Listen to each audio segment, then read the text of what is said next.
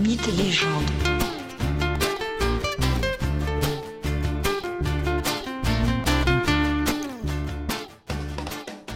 Bonjour à tous et bienvenue dans ce nouvel épisode consacré aux mythes et aux légendes. Aujourd'hui, je vous propose de découvrir ou de redécouvrir le mythe de Tantale. Ce mythe qui donne de nombreux enseignements aux hommes. Oui, Tantale est cet ami des dieux qui en oublie ses devoirs, qui en oublie les interdits fondamentaux. Mais tout d'abord, qui est Tantale Il est un nouveau fils illégitime de Zeus. Cette fois-ci, le maître de l'Olympe a eu un fils avec une nymphe. Tantale est mortel. Il est le roi de Phrygie ou de Lydie, selon les traditions. Mais les deux régions se situent en Asie mineure, c'est-à-dire au cœur de l'actuelle Turquie. Sa grande richesse et son charisme lui ouvrent les portes de l'Olympe. Les dieux aiment inviter le fils de Zeus à partager leurs banquets et à participer ainsi à leurs discussions, à en écouter les confidences, les secrets. Mais Tantale ne se contente pas de participer aux banquets des Olympiens, aux côtés de Poséidon, d'Athéna, d'Arès ou d'Aphrodite. Non, Tantale trouve ici l'occasion de fâcher les dieux.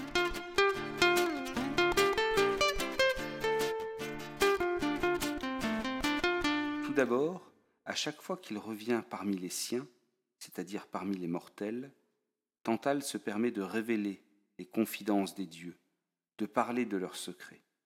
Son absence de discrétion irrite les immortels au plus haut point. Mais ce n'est pas tout. Notre bavard, trop bavard Tantale a un autre terrible défaut. Il est voleur. En effet, pour plaire à ses amis mortels, Tantale vole au banquet des immortels du nectar et de l'ambroisie, ces nourritures divines. Donner cette nourriture au commun des mortels, voilà une autre faute impardonnable. Mais Tantale fait bien pire encore. Il met au défi les dieux. Il les met au défi de comprendre ce qu'il fait. Je m'explique. Un jour que les dieux viennent dans son palais de Phrygie pour un banquet, l'hôte, le maître des lieux, le roi Tantale, fait preuve d'une incroyable hybris.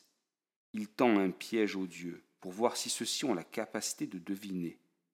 Et pour ce faire, il tue son jeune fils Pélops, qui n'est encore qu'un enfant.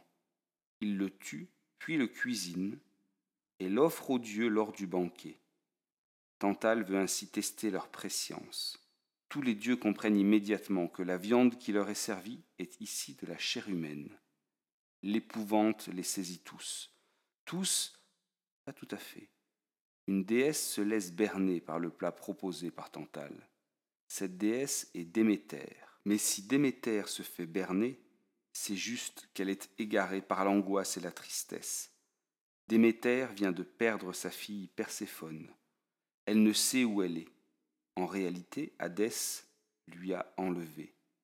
Mais Déméter n'en sait encore rien. Voilà que la douleur d'une mère, cette douleur immense égare son esprit, égare l'esprit même d'une déesse. Déméter a mangé un morceau de Pélops, son épaule. Ce macabre banquet, cette hideuse tentative, croisant le sacrifice et le cannibalisme, déplaît aux dieux au plus haut point. Leur décision est immédiate. Tantale doit subir un châtiment terrible et Pélops doit être ramené du monde des morts.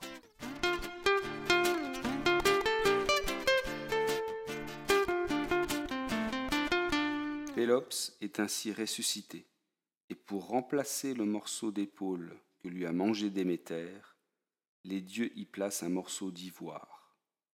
En effet, l'ivoire était le matériau noble qui servait aux grandes statues chryséléphantines, les grandes statues des dieux dans les principaux sanctuaires à Olympie ou à Delphes. Maintenant, reste à punir l'impie, reste à punir celui qui oublie ses devoirs, celui qui oublie sa place, qui l'usurpe. Tantale est envoyé au Tartare, ce terrible lieu de relégation, ce lieu aussi lugubre que morne, ce lieu d'oubli absolu, envahi de brume et de silence. Tantale y est attaché dans un étang, une mare, avec de l'eau jusqu'à la poitrine.